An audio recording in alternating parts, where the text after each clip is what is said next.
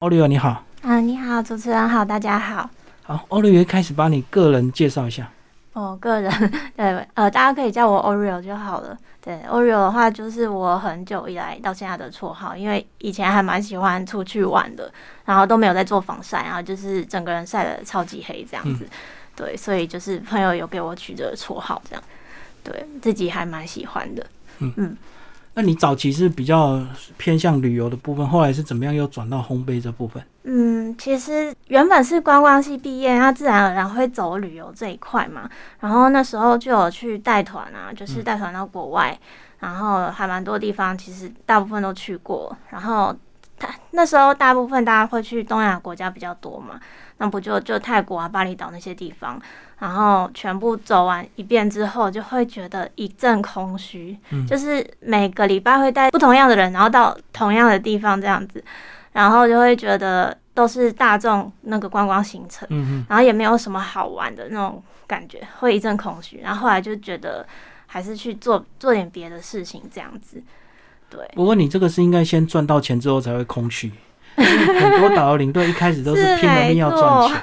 对，然后先赚到钱之后，才会觉得好没有意义，就是一直对同样的景点，不同的客人，然后一直买叫他们买东西，买东西，买东西这样子。因为以前那个年代其实真的还蛮好赚的，就是资讯没有那么发达，没有像现在大家都会自由行啊，就是资讯很透明，大家都可以上网做功课这样子，所以以前真的还蛮好赚的。就是一口气还完学贷之后呢，然后就开始空虚了这样。嗯，对。那后来空虚就开始决定学烘焙。也也没有，中间还先去饭店业看看，然后就有饭店业，没想到更空虚，就是每天就是在柜台，然后看到绑在那边啊。呃，但因为饭店他们都是十二小时制，嗯，然后你就会在那边看到客人来，然后就是你好，就是因为有带证件吗？有订房吗？然后哦，这是你的房卡没了，哦，就是更空虚这样子。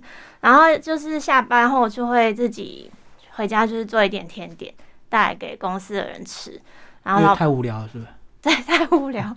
然后老板就说，有一天老板吃了之后，他就说：“哎，这个东西还好吃，也可以卖的。”然后过了一个礼拜之后呢，我就跟老板说：“哎，老板，我要辞职，我要去开店。”可是这种情况，有时候你免费给大家吃，大家当然都会说好吃，那很多人就被没有啊，他是 他是发自内心的好吃，好吗？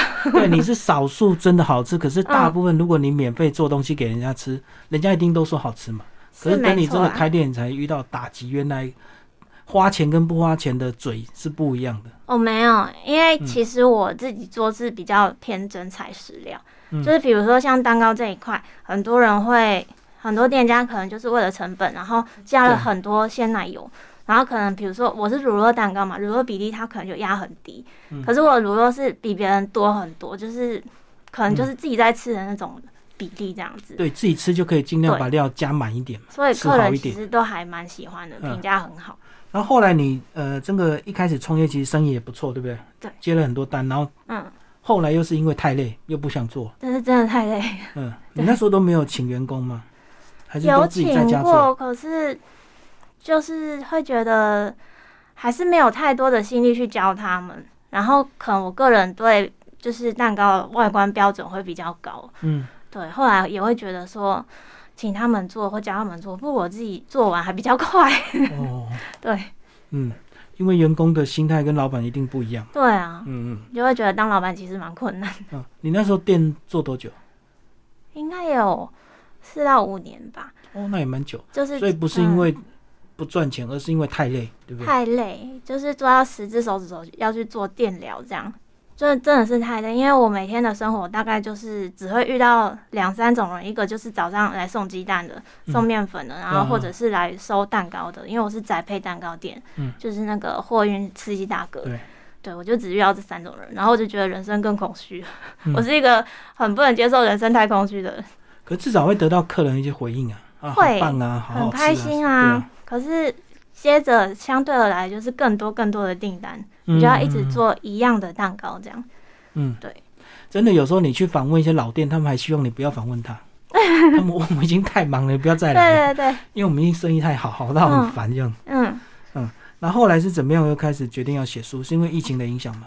写书的话，中间因为我店就是收掉之后，还先去了澳洲。打工度假一年嘛。嗯，你那时候做什么工作？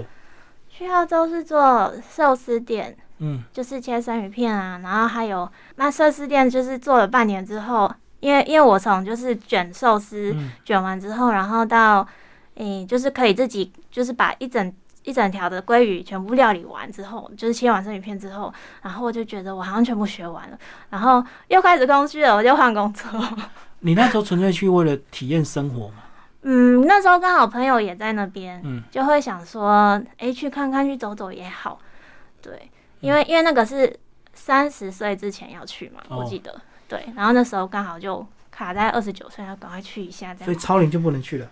对，哎、可是你做了半年的寿司，应该他可以无止境的一直自我追求啊！你看日本的职人寿司师傅都非常厉害啊。因为它是连锁店，就是菜单是固定的啊、哦，所以没有什么变化，就对。嗯嗯，嗯，那后来你说又换了什么？后来换另外一个，它是有点像陶板屋的，然后它就是有前菜呀、然后有主餐，然后就是甜点这样子。然后我就是在甜点跟前菜，就是做这负责这两块是负责做还是负责？做。哇，那你这样子算进步很快，马上到澳洲就能够做甜点主厨了。没有，不是主厨啦，那不是，可是至少也要帮忙做一点东西、啊。对对对，会帮忙做。不是只有端盘子啊。对对对对，嗯，嗯，端盘子就外场了这样。那后来是怎么样？就时间到了回来吗？嗯，一年之后就回来了，因为有的人他可能去完澳洲，他就会觉得台湾的钱没有那么好赚。对，薪水高嘛，所以对，但是我我是跟人家可能想的比较不一样，是我觉得在那边没有办法做我真正想要做的事情，因为我们呃台湾人在那边可能最多就是做服务业啦，嗯，对，就是没有办法去做，可能就是更超越自己的工作，除非你英文要非常好，不然就是你真的要在那边结婚定居啊，对才能够变当地人嘛。对嗯、，对，所以会觉得说。嗯，很多人会觉得说从澳洲回来，他不习惯，就是就是薪水太低，嗯对。但是我个人是有相反的意见，就是觉得就是你可能会有更多可以超越自己的可能，只是你没有就是去尝试这样子。嗯所以我还是就回来，然后回来之后就是也有呃遇到一些朋友，然后开始走就是旅游部落客这一块。嗯，就是到出出国去采访景点啊，或者采访餐厅，然后回来就是写成游记这样子。嗯，对。那你觉得跟台湾的部落客有什么差别？台湾的部落客嘛，他们也是很多人是被受邀去吃一家餐厅啊，然后就写写稿子啊，或是到一个旅游景点去写一些开箱文啊。现在不敢乱讲话，对，就是都都不错啦。但是那时候，当然你去国外，就是大家看到那个照片会觉得比较新鲜啊更。吸引，对对对对对，因为台湾容易去嘛，这么多年国外的工作还是有有有帮助，就对。有啊，会觉得嗯，见过的东西真的是变比较多，嗯。不会像以前带团总是去同一个地方那么无趣。哦，对了，因为为了赚钱嘛，公司嗯。安排什么线嗯。你就知道一直走，而且有时候你你熟了之后，公司为了安全就一直派你走同一条线，对，因为新人不太有机会。也有可能是看哪一个地方的利润比较高，就一直往那边走，这样。嗯嗯嗯嗯，对对。哦，那后来是因为疫情的关系，所以让你就不能出国。这。两年就对。开始好好的在家做烘焙嘛。对对对对对，嗯。嗯，可是你一直做总是要有出口啊，你那时候都没有接单吗？呃，接单就像我刚之前讲的，就是你要一直不停的做一样的东西，可能每天就要做一百个、两百个这样子，嗯就是没有办法再呃学更多的东西。因为嗯像这本书里面，其实很多东西都是我就是这两年内第一次尝试做的，哦就是以前不会的。嗯，所以从这本书里面，其实我也就是自己会学到很多，然后开始磨练自己的烘焙经验这样子。嗯，对。所以接单的话，可能就没有办法，就没有接单就比较没机会学到这么多种类，对因为它可能就是一两种好吃的，大家一直订，你就要一直做嘛。对嗯所以这些都是你个人的量嘛，就是做好之后还嗯还不错，吃掉，哎、这样子。因为我之前就是因为拍了这本书，然后就是就吃了太多甜点，然后有去照胃镜这样子，就是胃痛了很久。嗯，因为因为不是不是说做一次就会成功，哦有时候可能要调整调整比例。嗯嗯，所以就要吃很多遍，对对，后来就不敢吃了。也没有不敢吃，你还是得试吃一口去知道它有味道，嗯，然后之后剩下的再去给朋友吃这样。所以你本来是做用传统的烤箱，什么时候开始用到所谓的气炸烤箱？气炸烤箱是好像是一年前还两年前开始有这个东西，就是在气炸锅之后。嗯，因为一开始是有气炸锅嘛，那气炸锅因为它是圆圆的，然后又看不到里面，它没有那个透明的窗户，然后它的那个什么容量也是圆的，然后空间会比较受限制，你就没有办法随时的打开来看这样子，我就会觉得那个应该不适合做甜点，因为甜点东西要求比较敏感，这样你要随时照顾它。对对对，然后后来有这个气炸烤箱之后。我就想说，这个东西就又一开始是好奇啊，就觉得有没有办法，嗯，就是替代烤箱去做一些甜点这样子，然后就慢慢试出来这样。你自己也有拍了这个比较的影片在你的 YouTube 频道里。那气炸烤箱的好处就是加热快吗？它预热很快，加热也很快。嗯，对，像比如说你可能预热大概五分钟，它就可以达到你要的温度，预定温度。对对对，就会比一般烤箱快很多，因为一般烤箱你大概预热要十五到二十分钟这样。嗯，所以它就是省时间又省电，对不对？省电好像没有，因为我去特别看了一下，它的好像是多了一百瓦左右。哦，所以它用比较大的瓦数让它预热快，加热就是顺热这样。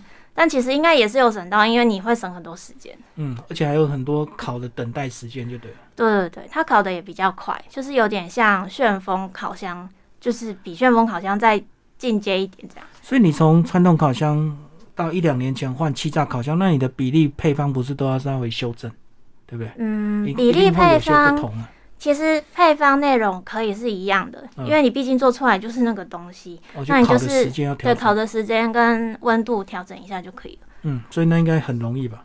其实你就是有习惯用气炸烤箱的话，就是大概几次你之后，你就会发现它烤的真的蛮快，那你就会去抓到那个时间这样。所以现在做甜点用气炸烤箱已经是个流行了吗？我不确定有没有带出这个流行诶，因为还是蛮多人是拿来做料理。对对，那点点的话，可能因为因为要看个人，因为气炸烤箱它的容量就是。大概这样，小一点，比较小。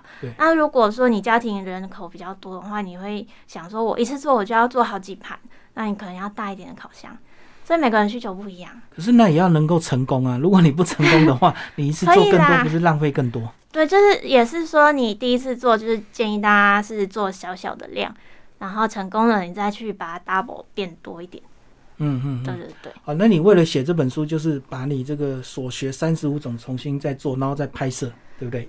一格一个。其实我觉得你顺序还蛮拍的蛮清楚的。真的。嗯。来，因为你是自己习惯 当旅游部落客，所以很会拍照嘛。对，因为我之前的旅游部落客，也不是说除了会拍照之外，我觉得就是东西之之前出国我都会写，就是出国的攻略。嗯嗯。对对，因为像有些地方其实真的还蛮困难的。然后我就会就是把尽量的把攻略写详细一点，就做计划就对。对对，所以我写的东西其实是是比较详细，没错。嗯，好，挑一些帮我们介绍。嗯，我这本书的话呢，它里面是有分那个蛋糕类，然后面包、饼干，还有小点心。嗯，对我就分这四类。然后蛋糕类的话呢，最近应该是草莓季，然后就会推荐大家那个。草莓戚风蛋糕，伯爵的伯爵草莓一斤四百块是常态吗？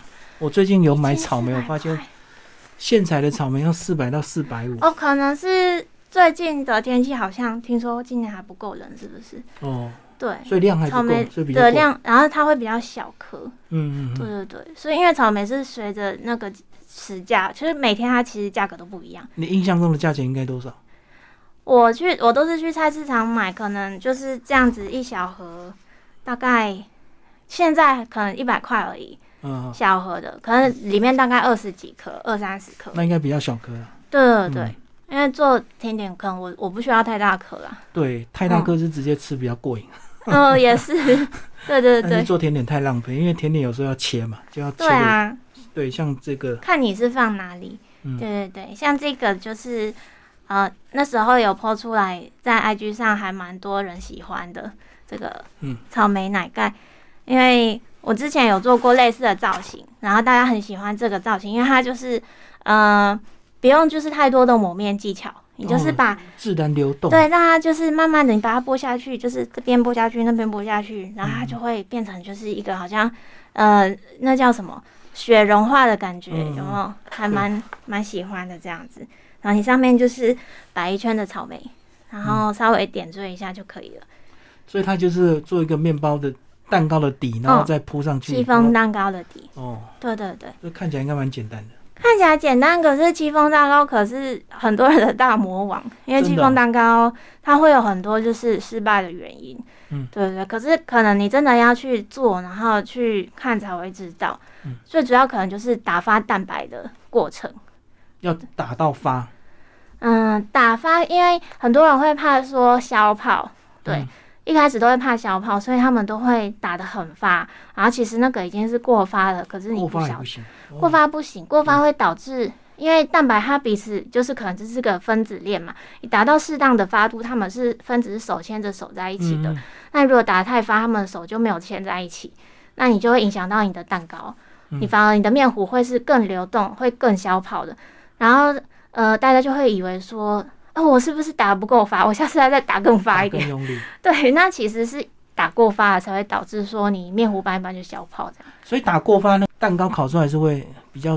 它会变成说，就是它里面会变成有过多的空气，因为我们打发就是把空气打进去嘛。嗯那你空气太多的时候，它预热它不是会膨胀嘛？嗯。那你在烤的时候，你的蛋糕就会膨的很高，然后可是可是你。冷却的时候，它就会消下去，就会消风，然后里面可能就会有一个大洞，或者是说它整个蛋糕是塌下去的，就没有立体的感觉这样子。所以空气的量其实要刚刚好，嗯，会比较好。就像我们以前烤甜不辣，如果你不沾酱，一直烤一直烤，它就一直膨胀膨胀膨胀膨胀，然后你蘸酱一沾下去之后，它就咻就缩小到变很小，对，嗯，类似那样的感觉，就过蓬。对对对对对，嗯。然后如果说打蛋白的话，我的粉丝团我录用手机录一支就是打蛋白的影片，没有剪接的。那最对戚风蛋糕有障碍的人，可以先去看一下那个打蛋白影片，因为戚风蛋糕失败的话，其实百分之八十以上是蛋白打不好。所以你那个就是真实的打蛋白的时间，对不对？对对对对对，就是没有后置过了，就就没有剪了，因为让大家就是看得更清楚一点。嗯，对对对，像这样子。然后像这一款的话，它就是用伯爵蛋糕的底，我里面就是加了那个伯爵茶叶，哦，然后它是很细的那种，对对对，然后你就会整个蛋糕里面会有那个伯爵的茶叶这样子，嗯，吃起来还蛮香的。然后它的内馅这个鲜奶油的话呢，就是也是用伯爵茶去调整的。去调和在里面，然后我们就是打打个六分发，不要太发，它才可以这样缓缓的流下来。嗯嗯嗯，对对对，嗯，它这装饰也是很简单，你就草莓自己摆一圈这样，然后上面会撒一些防潮糖粉，然后看起来有一点下雪的雪感。对对对对对，所以这样子是上面铺什么水果都可以吗？看你喜欢，因为现在是草莓季，所以说草莓还不错。对，因为草莓摆在任何甜点上面都很漂亮。对对，那如果说是夏天的话，我也有拍一集，就是芒果奶盖的。嗯，对，大家可以到频道上面去看。然后它的鲜奶油也是芒果口味。可是我觉得切芒果比较难就是要切芒果不要让我告诉你把它挤得烂掉。我告诉你，你切芒果的话呢，就是你。我们不是会就是切两刀吗？对，中间留那一片子，对对。然后你把右边那个拿起来，它不是就一片嘛？对。大部分人会在上面画刀，然后把它弄起来，对不对？对。你拿一个杯子，就是一个呃口大一点，但是那个杯缘不要太粗，不要像马克杯那么粗，细一点、薄一点的杯子。要立一点。对对对。然后你就把芒果从旁边这样子把它推下去，哦，就把它当削皮器，你就整片芒果就下来了，对。切三分之一，然后画几刀之后，不用画，不用画，不要画，不用画，就沿着杯口把它推。对，就把它这样，就是杯子是这样，然后芒果片长这样嘛，弯弯的，然后就把它这样推下去，把皮推下去，靠杯口去卤的对对对对对对，就要自己想想。所以你的意思这样子一一一整个半圆就会很平滑的被滑下来。对对对对对，你就可以切的比较快。对啊，因为我看到有些芒果如果会切的可以。切的很漂亮，然后又不会烂烂的。那有些人不会切，就会切的人的那个边边角角就看到有点那种对，就是有一种被手揉过的感觉，对对，蹂躏过的感觉，感觉不好。嗯，对对对。然后呢，看一下饼干的部分。饼干我自己最喜欢的是这个。入门应该饼干比较简单。对，饼干是比较简单。嗯。然后我前面有几款呢，它是它是冰箱饼干，就是说你把那个面面团呢，把它揉好之后呢，然后你就把它弄成圆形，然后放到冷冻里面让它冰硬，然后你再把它切片，然后再拿去烤。嗯，这就是冰箱饼干。哦，那你就是什么时候要吃的时候，你就拿出来稍微退冰一下，然后去切。嗯，对，这样子就可以了。这还蛮简单的。对，然后今天想要推荐的是这一款，就是酥松曲奇饼干。这个是我自己很喜欢，就是之前在香港有吃过一次之后，就觉得怎么那么好吃啊？有饼干那么好吃，而且我一桶就是它这样。一桶铁盒，我自己一个人可以吃完，嗯，所以大概不用一个礼拜我就吃完。对对对，就是曲奇饼干的特点是什么？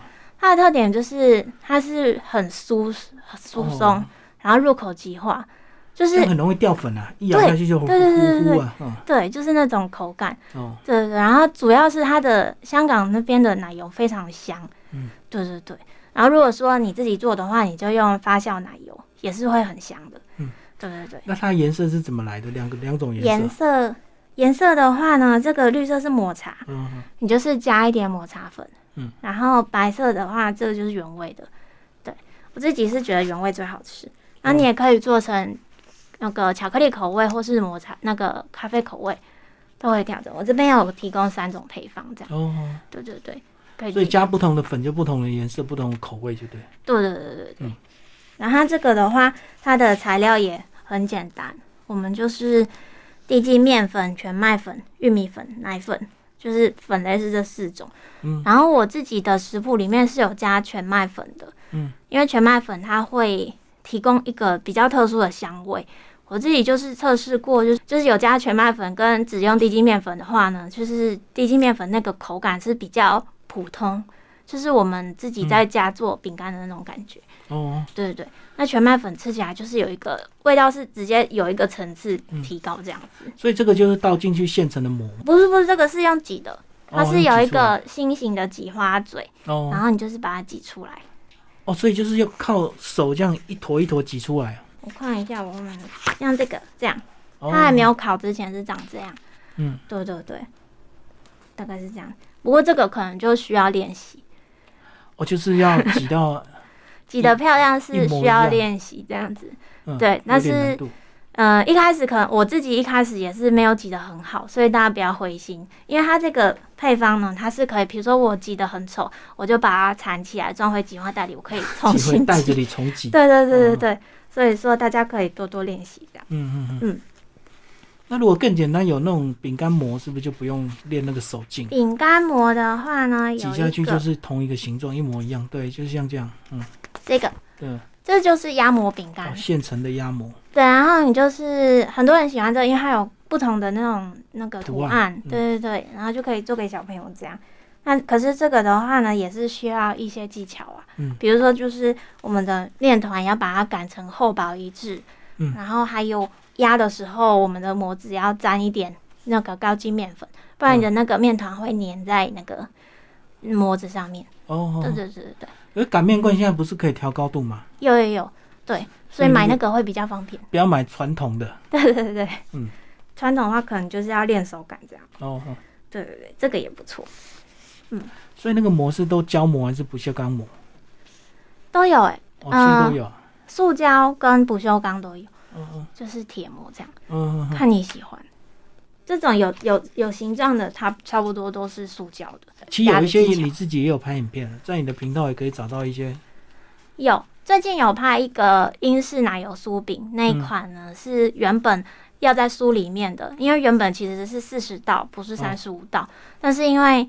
后来排版的时候，发现说我写的步骤图就是都太详细，你看都是两页三页，一个东西一个饼干是两三页的步骤图，对，所以说页数太多了，那时候有快四百多页吧，对，所以直接就是砍掉了五到十谱这样，嗯，对对对。好，后面还有面包，给我们介绍一下。我自己还蛮喜欢这一款，它是那个迷你花生奶油面包。嗯，就是我们在面包店会买到有一种就是花生奶油面包，它是就是对半切然后折起来的那个。哦，有人印象吗？有对对对。但是我自己有买来吃，我觉得是好吃，可是就是就是可能会觉得咬每一口咬到的地方，就是奶油跟比例都不一对对。都不一样。然后你可能就是为了想要多一点的奶油，然后你就要一次咬很多口那种感觉。吃到最后奶油剩很多也很恶心哎。对对面包如对。果吃完的奶油还一大坨，都对对吃不下去。对对对，所以说我后来就是灵机一动，就想到说做一个像这样子的泡泡面包，嗯。它很小，大概这样，像小汤圆一样小。所以让你刚好一口一颗就对了。对对对，然后每一颗里面呢，我就是有挤那个奶油馅，嗯，然后挤完奶油馅之后呢，上面再涂一点点奶油馅，然后把花生粉自己磨的花生粉，然后大量的撒上去，然后所以每一口吃到的都是就是嗯 那个比例非常的刚好，。对，然后就一口接一口的停不下来这样。哦，对，嗯。嗯。我记我知道你讲那种传统的对切的那种，对，摆在一起的。对对对嗯。对，那时候就是也是有想要拍那一款，但是我就会想说，我自己是觉得它那个造型不是我喜欢的、啊，它有一点像把那个拖鞋对折折一半的感觉。对 对对，因为我们还有一个主题是小小点心，主持人有吃过费南雪吗？没有，费南雪可能外面比较常看到的是长方形的，嗯，对对对，然后我这个是更长条的，长条的那种。对对对对，费南雪它可以是，比如说我们家里会有多很多蛋白，我们在做甜点的时候，有时候我们只要蛋黄，嗯然后像我的情况，我是家里会多很多蛋白的那一种，然后你就可以拿来做费南雪。所以它用大量的蛋白。对对对对，它的主要成分就是蛋白、哦奶油，然后面粉、杏仁粉、泡打粉、糖粉，就这样、嗯没了。材料其实也蛮简单的。对，那主要是费南雪好吃的地方就是它的奶油是有经过焦化的。哦，焦化就是，说，我们把那个奶油有没有，就是拿去煮，嗯就是小火的慢慢的煮，然后把它煮成就是琥珀色，就是有点像焦糖的概念。嗯，然后它煮出来的话，它会有一点，就是你直接去闻，就会有一种很很难以形容那种奶油糖的焦焦香气。嗯，对对对，就是非常的香。就把固态奶油煮的有点焦一点就对了。对，就是琥珀色的这种颜色，然后你再放进去，然后它就会很香。嗯，对，就会很好吃。就是焦糖的感觉啊。对对对对对，嗯，嗯，诶所以它刚好又可以消化过多的蛋白。对对对。然后我们就可以做出就是这样一条一条的那种感觉。所以那个模具也是固定的嘛，哈。模具对，而且我这次介绍气炸烤箱，我觉得它有一个比气炸锅更好的优势，就是它也可以放这种有的没有的模具。嗯，就是我们外面看到的六连膜啊、马芬膜啊，就是杯子蛋糕膜什么的都可以用。就是刚好它它的大小进得去气炸烤箱。对，就是可可是可能要量一下，有的膜它稍微偏大，但是大概百分之七八十是可以啦。就是你可能要量一下它的长度，就是可不可以放得下你的气炸烤箱，因为每台气炸烤箱它的它内里面的那个尺寸还是不一样。你前面还有介绍一些气炸烤箱基本用法的一些注意，就是要注意通风啊，它是利用热对流嘛，哈。对，因为像气炸烤箱啊，它打开它就是跟一般烤箱一样，嗯就图比较大，它就是方形的，对。然后它的它跟气炸锅的原理是一样的，就是跟一般烤箱不一样的地方，就是它的热源在上方，嗯然后会有一个加热管在上面，然后在上面会有一个就是风扇，嗯强力风扇把那个热风就是吹下来。然后在里面整个循环。所以说它下面没有那个加热管，一般的烤箱是上下都有，对对，然后它下面这台下面没有。嗯那有的气炸烤箱它下面也有加热管，可是我觉得因为气炸烤箱它已经很小了，然后你下面再加一个加热管，就会整个空间又会变更小。嗯对，但是我觉得其实你只要有留空间的话，就比较没有那个必要。嗯，占空间，然后又不好清理，就对，因为什么东西都往下掉嘛。对，你要擦的时候要避开那两根加热管，就会有点麻烦这样。那个加热管如果滴到一些油或者是什么残食物残渣会怎么样嘛？是不会怎么样，但是做完就要赶快把它擦掉，哦不，然它久了也一样会黑黑焦焦的在那对，很边。难看。每次烤就会很臭。对啊，因为我们传统的都是看到两个热管子啊，对对那对对对，有时候我们要弄个烤鸡，那个油就一直滴啊。对对对，所以我个人是比较不喜欢下面有加热管。嗯，对对对嗯嗯。好，那其实这本书应该一般初学者照步骤应该都能够做得来哈。可以，因为因为我是我自己看食谱书啊，我比较不喜欢看到那种就是他他现在给你一个配方比例，然后可是他不告诉你说这做出来会有几份，这样我我我会不知道说那我应该做几份，然后或是几份适合我的烤箱的大小。嗯，然后如果说大家是用气炸烤箱的话，你就可以照我的比例直接去做。你不要想说它减半或什么都不用，因为它刚好就是一盘出来的大小，然后适合说你一次试做，就是不用不用说，呃呃，我怕我做失败或是什么样的，对对对，对你里面有讲到说，一开始最好你先完全照你的比例去试做成功之后，对。要调整你再去调，你千万还没成功就乱调。对对嗯。对。对，因为有的有的观众他会想要，比如说我想要减糖，我不想要那么多糖，对，但是我的配方比例应该算是没有糖量没有那么高的，对对，所以大家可以放心。对啊，现在好像大家都微糖而已，不但不不不敢做太传统道地的这个全糖。对对对嗯嗯嗯，对。而且你做完之后你也要试吃啊，那那么多你一直吃也嗯是受不了，所以还是要减糖一下。所以等于你已经减过了嘛。我我自己有减过了，而且有的配方我为了要减糖，有做了一些改变，嗯像是这个美式巧克力饼干，大家应该有印象，就是外面卖的是不是甜到爆的那种？对，没错。就是牙齿会痛的那种。然后，因为它其实它的做法呢，一开始比较正统的做法就是把它面团揉成球状，然后你放到烤箱里面的时候呢，它会慢慢的就是融化摊平。但是因为我的糖量已经减得很低很低，所以说它没有办法自己，因为糖它其实融化变水嘛，它就会嗯帮助你摊平，所以它没有办法自己摊平，所以我要自己就是用手先把它压平，嗯再拿对进去烤。